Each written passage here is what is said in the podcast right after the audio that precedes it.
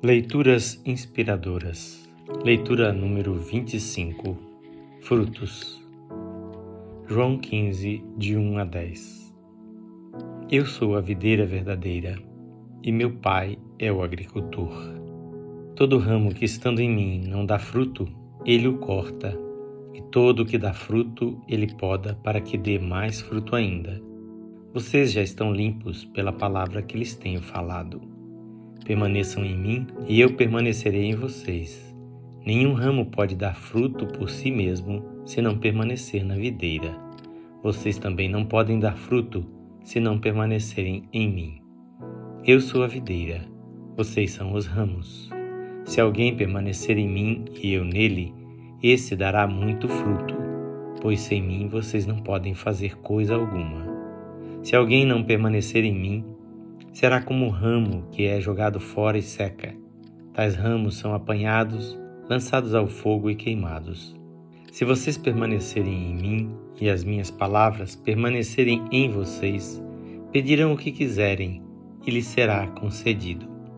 Meu Pai é glorificado pelo fato de vocês darem muito fruto, e assim serão meus discípulos.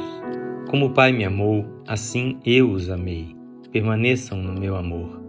Se vocês obedecerem aos meus mandamentos, permanecerão no meu amor, assim como tenho obedecido aos mandamentos de meu Pai e em seu amor permaneço. O fruto traz glória para o Pai e nos identifica como discípulos de Jesus. Só nos tornamos discípulos de Jesus ao darmos fruto, conforme o versículo 8. Os frutos de um discípulo são discípulos que fazem discípulos. O fruto acontece pela permanência, por estarmos ligados a Jesus como os galhos da videira estão ligados ao tronco. Permanecer é obedecer, conforme o versículo 10, e obedecer é amar como ele amou, versículo 12. As palavras de Jesus permanecem em nós quando as praticamos, e é a própria palavra que nos limpa, verso 3, e capacita a frutificar, verso 2. O segredo para ser frutífero é amar, e para amar dependemos dele.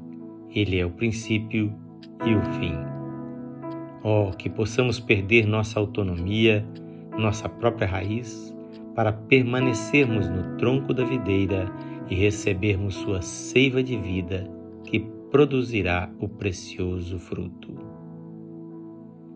Este texto e leitura são de autoria deste seu amigo, Pastor Edson Grando. Que o Senhor Jesus abençoe a sua vida para que ela seja plena de frutos.